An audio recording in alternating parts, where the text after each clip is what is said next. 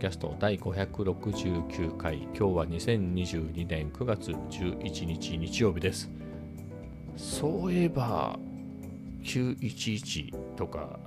でしたよね。2001年。あれなんかニュースとかまあそんなにテレビ見てないからかもしれないけど普通の Yahoo ニュースとかでもそういうのってなんか出てました？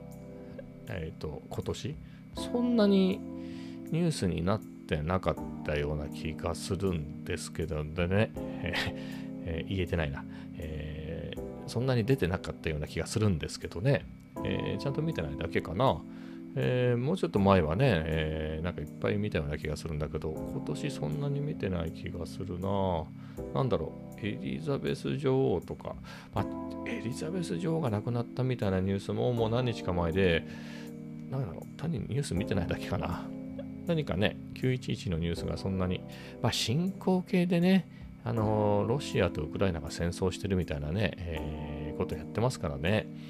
えー、そういう意味では、だいぶ色あせてきたんですかね。よくわかんないけれど。はい。そういえば911だったなっていうことをね、えー、喋りながら思い出しました。僕ね、その時、リアルタイムの話で言うと、えっ、ー、と、あれ？いつ？昨日か。一昨日ね。一昨日のポッドキャストで言ったね。えっ、ー、とね、韓国に行ってたって話をしたと思うんですけど、あその翌年か。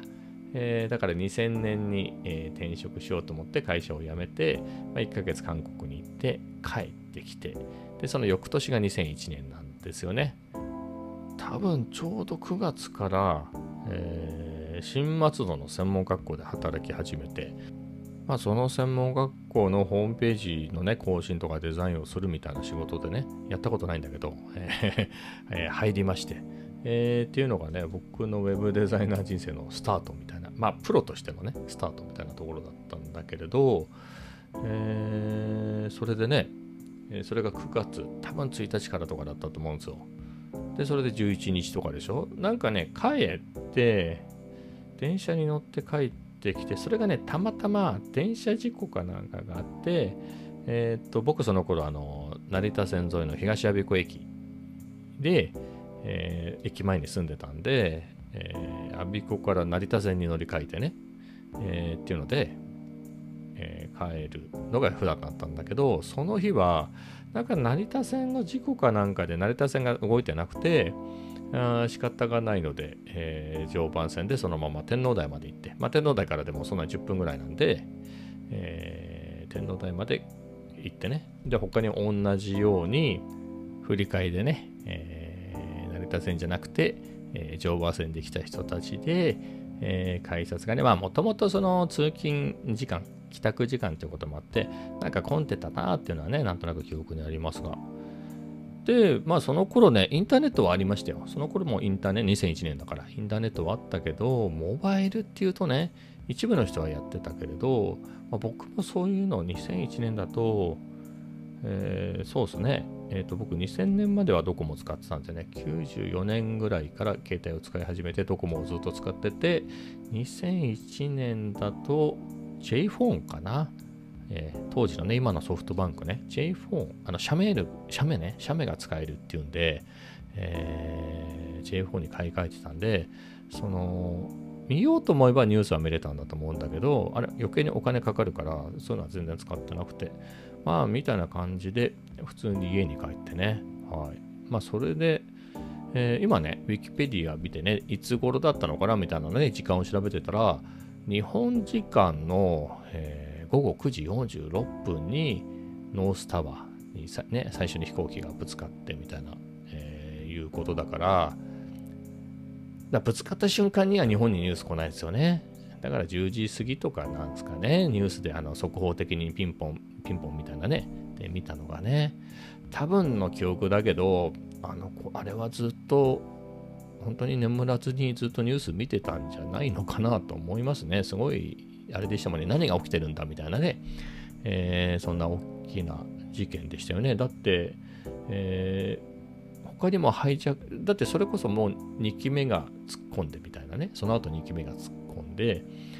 さらに、ペンタゴンに向かったやつとかありましたよね。ペンタゴンに突っ込んだのと、もう一機なんか、その、えー、どこの目的地にもたどり着くことなく墜落したやつとかありましたもんね。だから何が起きてんだみたいなのが分かんないような状態でしたもんね。そういうのをニュースを見て、えー、ね、大変なことが起きたなみたいなことは覚えてますけどね。まあ外国のことですからね、そうは言ってもね。2001年。はい。まあそれが911で、みたいなところですね。はい。まあね、今、ウィキペディア見ながら喋ってるんですけれど、ああと思ったのが、ちょっと何ヶ月か前ね、半年までは行ってないかな、でも半年ぐらいかな、そんぐらい前にアメリカの、えー、50の州を全部覚えるみたいなのを燃えててね、位置と名前を覚えるみたいなのをやってて、えー、全部覚えたんですよね。で、そういえば最近やってなくて覚えてないかもと思ってね、えー、この間久しぶりにやったらやっぱり覚えてなくて、えやり直して覚え直したんですよ。っていうこともあって、このウィキペディアでね、911の、えー、記事を読んでて、えー、ローアーマンハッタンのワールドトレンドセンターへ向かい、まあ、ワールドトレードセンターがあった位置はよくわかんないけれど、ニューヨークってのはわかるじゃないですか。あ、ニューヨークは地図上であそこだなとか、えー、他にね、えー、っと、ハイジャックされた3機目のアメリカン空港航空77便はバージニア州のアーディントン郡のペンタゴンって言ったり、あ、バージニアね、あの辺だとかね、それもわかるし、え、ー、と、あと、ほら、さっきちょうど言ったね、あのどこにも、えー、テロできずに墜落したやつはペンシルバニア州ね、ペンシルベニアっていうと、あ、ペンシルベニアあの辺だねとかね、あ、えー、そういうことっていうのがね、わかるんでね、えー、なんか、そこがちょっとした感慨深いものがありますね。はい。まあこれ以上はネタはないんですけれど、あとこれ喋りながら思ったんだけど、アメリカだと時差があるから、ね、911のニュース見ないなみたいなこと言ったけど、やっぱ現地っていうかでは、えっ、ー、と、まだ日本時間の9月11日だと、まあ、9月10日のパ、ね、ところが多いでしょうからね、えー、そういうのもあんのかもしれないですね。はい。えー、ではこのニュースはこの辺で。えー、でいくと次のニュースはカフェ散歩の話でもしますかつってもね、行ってないのね。行ってないっていうか、えー、去年天気良かったんだけれど、まあ日中どこも行かずで、もう日が落ちてからね、つうかすっかり夜になってから、まあ、ずっとね全く歩かないのは良くないなっていうことと、えー、夕飯を買いに行こうかなっていうので、えーコメダでも行こうと思って、はい、コメダに行きましたね。コメダに行って、なんかね、僕4人席に1人でね、座ってたんだけど、先に隣の4人席に2人組の男性2人組がいて、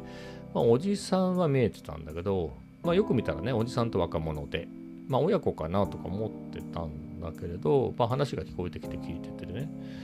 そしたらまあ、親子とかでは全然なくて、で見てたらあのフィルムカメラ持っててね。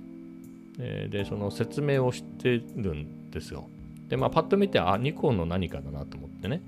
えー、は分かったんですけど、メガネかけてないから、その詳しいところも、まあ、見えなかったんだけど、でも説明、どうやらね、話の内容から、そのおじさんが、えー、その若者にそのカメラを譲ってるみたいで、えー、しかもその若者はフィルムカメラを使ったことないから、その使い方から教えてるような感じでしたね。なのでもう、なんだろう、フィルムの巻きとかちゃんとできるのかなっていうチェック用のフィルム、あつまりもうビーンって出してね、一回巻き終わったらまたビー,、あのビーってやってみたいなね、えー、もう一回引っ張り出してとか、えー、そんな感じのことをやって、えー、ことが用の、なんかカメラ屋にありますよね、え、もう観光しちゃって使えないんだけれど、そういう、ね、あの、なんですか、フィルム送りとかちゃんとできるのかなみたいなテストするようなね、えー、そんなやつもあって、えー、それでフィルムの入れ方とかね、説明してて、まあ、そんな中で、そのカメラの、え、成り立ちみたいな話をしてたんですよね、そのおじさんがね。えー、いう中で、これは、ハニカムシャッターで、みたいな話をしてて。で、僕もパッと見てニコンのカメラっての分かったんですよ。僕もニコンのカメラ使ってたんで。えで、ハニカムシャッターって聞いて、ハニカムシャッターがあるのって多分、僕が使ってた NewFM2 とその兄弟機の FE2 の初期型、えー、しかハニカムシャッターってなかったんじゃないかなってそのハニカム構造にすることによって軽量化してあれがあの当時世界最速ですよね。4000分の1秒でシャッターが切れるっていうやつだったと思うんですけど、えー、だなと思って。だからフォルム的にニコンのその辺のフィルムカメラだったのはなんとなくね、ぼんやり見えてたんで、で、その人もニコンニコンっつってたんでね、あじゃあこれは、えニュー FM2 かなと思ってたんだけど、えで、いざね、じゃあこうやってこうやってやるんだよって説明して、じゃあこれほら、覗いてこうやってみてくださいみたいな感じでね、若者に渡して若者がね、こうやってて、えー、そこになんか出てるでしょ？その針がね、露出系なんだよみたいなこと言ってて、ここにヒントがありまして、あの、ニュー FM2 と、えー、FE2。まあ、これ何かっていうと、完全マニュアルの、えー、露出もシャッタースピードも完全にマニュアルで設定する。まあ、オートフォあのフォーカスももちろんマニュアルなんだけど、すべてマニュアルで設定するのが NewFM2 で、FE2 っていうのは、えー、ね、露出オートなんですよね。露出オートで撮れるんですよね。だから、絞りだけ設定したらシャッタースピードは自動でやってくれるっていうね、そういう露出オートがあるのが FE2 で、えー、なんでか知らないんだけれど、FM2 の露出系がついてるんだよ、FM2 にも。ニュー FM2 にも露出系がついてるんだけど、その露出系が、FM2 はね、なんつうんだろうな、なんつう、LED 表示で、ちょっとこっち露出アンダーだよ、みたいなのが、そういうなんか光かなんかでこういくつ光ったかあ違うかどっちだったかな。ちょっと忘れちゃったけど針ではないのよ。で FE2 は針で針の動きでこうあのアンダーオーバーが分かるっていうね、えー、で、まあ、FE2 の方が露出系に関しては評判が良かったんだけどあということでね答え合わせをするとまあ、僕なも実際には見てないから分かんないけどねそのカメラよく見えてないから。でも話からするとハニカムシャッターがついててかつ針の露出系ってことはまあ FE2 だよなと、はい。えー、初期型の FE2 ややこしいんですけどね。FM2、F、あの FE っていうカメラがそれぞれあってそれがチェンジしてマイナーチェンジって言ったらいいのかな。まあえっとね FE2 も FM2 も2000分の1秒でしか切れなかったのが NewFM2 と FE2 になって4000分の1秒で切れるようになって、まあ、それがハニカムシャッターで。ただそれはハニカムシャッターは NewFM2 FE2 の初期型で後期型はより丈夫な普通のコパルっていう会社のシャッターに変わってるんですね。コパルシャッターみたいな、えー、に変わってるのでまあ、初期型の FE2 っていうことなのかなと思ってね、まあ、わざわざね、それそうですかみたいなことをね、話しかけるのもね、えー、してないんで、まあ多分そうなんだろうなっていう、はい、のでしたね。何かいろいろやってましたけど、まあフィルムカメラ自体にはね、魅力がありますけど、今めっちゃフィルム高いですからね、これも若者にえー、教えるなんてのはこれはもうもはや犯罪ではないかという気もしますけどね。まあでもお金さえあれば何とでもなりますから。だって僕が最後に使ってた頃って15年ぐらい前だけど、その頃で、えっ、ー、とね、例えばコダックがエクターっていう新しいネガフィルム出してたんですよね。僕結構好きでエクター使ってたんだけど、それもね、ビッグカメラで620円ぐらいだったんじゃないかな。2000多分8年、9年ぐらいに新発売されたフィルムね。まだ当時新発売されてたんだね、そんなフィルムが、ネガフィルムがね。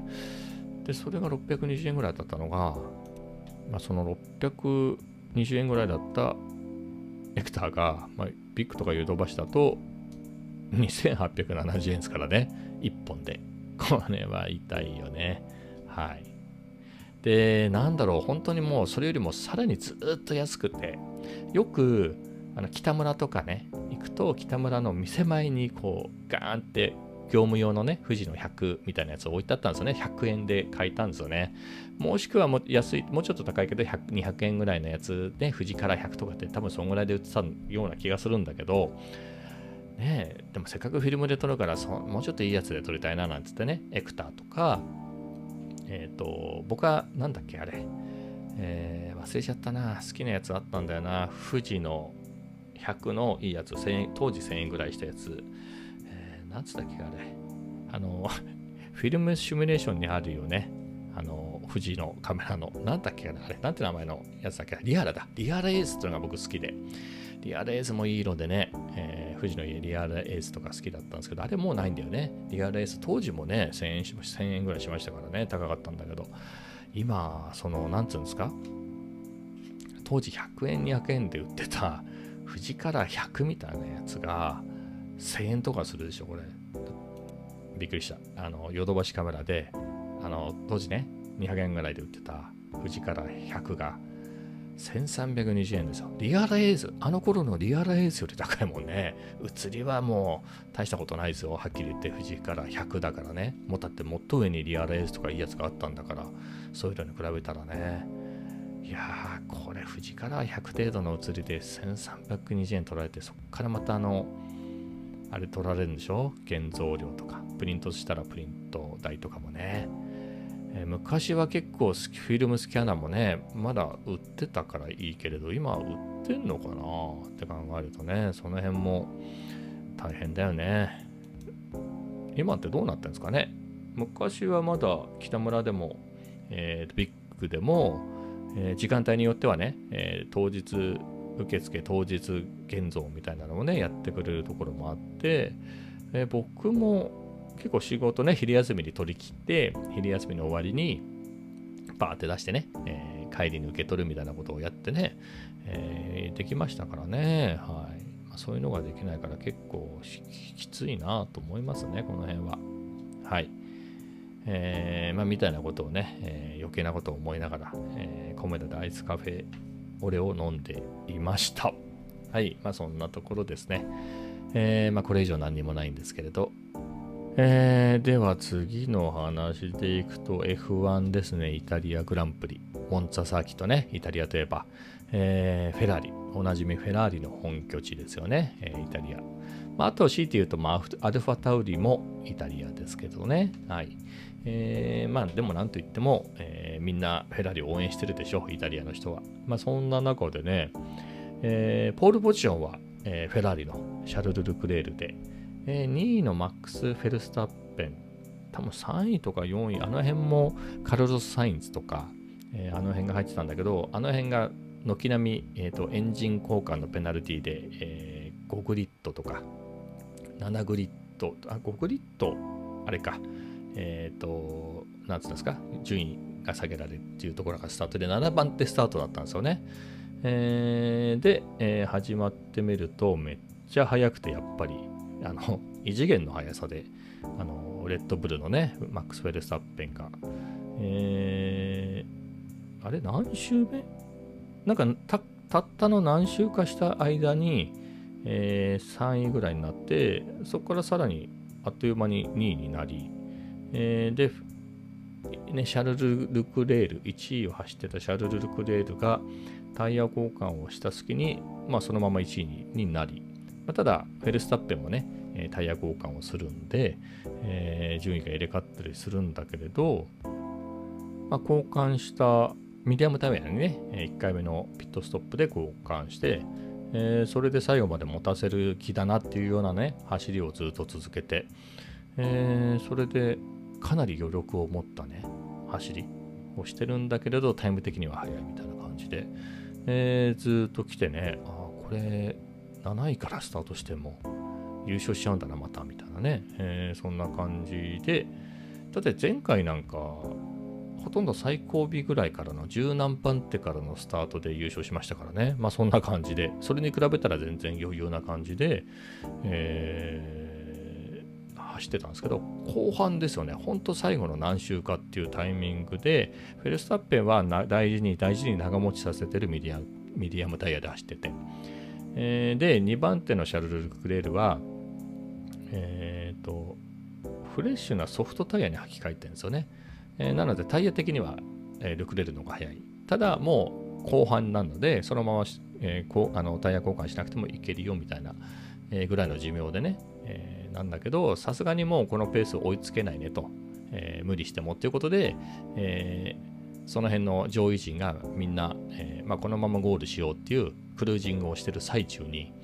えー、マクラーレンのダニエル・リカルドが、まあ多分マシントラブルなんですよね。自分のせいとかじゃなくて。でそれが変なところに止まっちゃって、まあ変なところっても道路の真ん中にね、止めたところじゃないんだけど、まあ、あの危ないんでねあのもちろんコースの外になるべくね端っこの方に止めるようにしてるんであの比べるっていうような草が生えてるようなところに止めたんだけどとはいえそこに置きっぱなしだと危ないでしょなのでそういう場合クレーンでねこう釣って、えー、中に移動させたりするんだけどそれがクレーンが出入りするようなところからめっちゃ離れてる。モンツァって結構長いサーキットなんですっげえ離れたところに止まっちゃったんで、えー、でこれどうしたもんかと。残り何周 ?7 周とか5周とかそんぐらいのタイミング5周ぐらい、えー、ぐらいのタイミングだったんだね。で危ないからみんなそのセーフティーカーが出てみんなゆっくり走ろうねみたいな感じでやってるんだけど、あの、待てと暮らせとそのクレーン車が来ないっていうね、レッカー車。つうか、レッカー車が出てくる感じもないみたいな感じでね、やって、なかなか遠くて来れないし、あと、そのさっきも言った通り、長いサーキットだから、そのなかなか隊列がね、じゃあセーフティーカーが出てゆっくり走り出しました。つっても、後ろがなかなか追いついてこないみたいな、えー、っていうところで、何週もかかってね、結局そういうふうにちゃんと順番が揃わないまま、えっ、と、セーフティーカーの後ろの後ろでみんながノロノロ走りながら、えーと、レースが終わってしまったっていうので、ね、まあ、それでまたフェルスタッペンが5連勝？すごいね、5連勝で。で、今季11勝目っていうね、えー、して、まあ、ルクレールが2位、3位がメルセデスのジョージ・ラッセルで、だったかな？はい、みたいな感じでね、4位がフェラーリのカルロス・サインズ？どっち？セルジオ・ペレスだっけ？まあ、どっちか忘れたけど、まあ、後ろの方はね、まあ、さておき、えー、な感じでね、また、チャンピオンシップのリードを広げましたけどね、まあ、ダメージリミテーションで言うとギリね、ギリ、あのー、2位なんでね、あのまあ、これ以上さ、まあ、強いて言うと、ファーストストラップを取れば、えー、で、もう1ポイント、えー、ダメージを抑えられたんだけど、まあ、それはね、えー、できずに、まあまあ結構ダメージリミテーションとはいえ残り10ね残り何何レース？そんなにもうないですからね、えー、の中で、えー、ここまで100何十ポイント差がついちゃったのでまたかなり厳しさが増すばかりっていう感じでしたね。なんかねニュースで見ましたけれど次シンガポール？月末今月末がシンガポールグランプリなんですけどそこでフェルスタッペンが優勝してえー、かつファーストストラップをあのファーストストラップを取ると1ポイント余計にもらえるんでね。で、えー、完全優勝してルクレールが8位以下8位までしか入れないと、えー、もうワールドチャンピオンは決まりと。でもしくは、えー、ファーストスファーストス言えてない。ファステストラップを取らなかったとしてえー、フェルスタッペンが優勝。まあ、あの人優勝する確率かなり高いですからね。優勝して、ルクレールが9位以下だと、もうそこの時点でワールドチャンピオンが決まるっていうことでね。フェラーリなんかね、ついうっかりリタイアとかね、ぶっ壊れたりしますからね。これもありえますよね。まあ、別に急いでそこで決まらなくても、いい感じにね、その辺で、えー、決まらずに、えー、いると、その次がね、日本グランプリ鈴鹿サーキットなので、まあ、次で決まらずに日本グランプリで決まるとね、えー、その方が盛り上がるかなっていうね、えー、気はしてますけれどね。はい。まあそんな感じで F1 も終盤になってきましたね。まあとはいえね、11月まであるんでね、あと2ヶ月あるのか、ちょっとすごいね。昔は10月ぐらいで終わってたよね。16戦ぐらいしかなかったですもんね。今はね、22戦、23戦、ま、今年23戦ぐらいあるんでしたっけ？ね。で、来年さらに長くね、もう一つ増えて24とかなんか、そんなこと言ってましたけれど、えー、まだまだね、えー、楽しめそうですが。これ勝っちゃったとはね、どうしたもんですかね。まあ、記録とかもどうでもいいやってことでね、誰が、えーワールドチャンピオンになるのかみたいな以外はね、どうでもいいかなと思ってるんで、まあ、フェルスタッペンが何何十勝しようと。って考えると、まあ、ジョージ・ラッセルね、もうずっと表彰台の常連でね、今年頑張ってるから、まあ、ジョージ・ラッセルの初優勝みたいなとかね、他にもどなたかチャンスがあれば、えー、ね、えー、優勝みたいなとかね、そういうの思いますけど、あとはあれか。じゃあ思ったのね。なんか、もう、2014年からか。待って、10年、11、12、13。あ、そうですね。2014年から、えー、去年まで、えー、7年連続でいいの？えーと、コンストラクターズはずっとメルセデスが買っていて、ドライバーズは去年やっとね、だから2014年から2020年までメルセデスがね、まあ、2人のドライバーですけどね、ルイス・ハミルトンとニコ・ロズベルク、まあ、ロズロズベルクは1回なんだけど、でね、ずっとドライバーズタイトルも取ってて、去年やっとやっとあのレッドブルのねマックス・フェルスタッペンがワールドチャンピオンを取って違う人違うチームがワールドチャンピオンになったなってところなんだけど考えてみるとえっとその2014年からね、えー、ずっとメルセデスが勝ってたんだけどその前ね2010年から2013年まではレッドブルがずっと勝ってたなと4連覇してるからダブルタイトルで考えると2010年から、えー、2022年ね、今年に至るまで、結局、レッドブルとメルセデス以外か、ね、ワールドチャンピオンになってないなっていうことにね、えー、気づいてしまいましたね。はい。えー、他のチームもね、えー、ぜひ頑張ってほしいかなと思いました。まあ、そんなところですね。はい。えー、今日はこんな感じで、えー、終わりたいと思います。それではまた明日。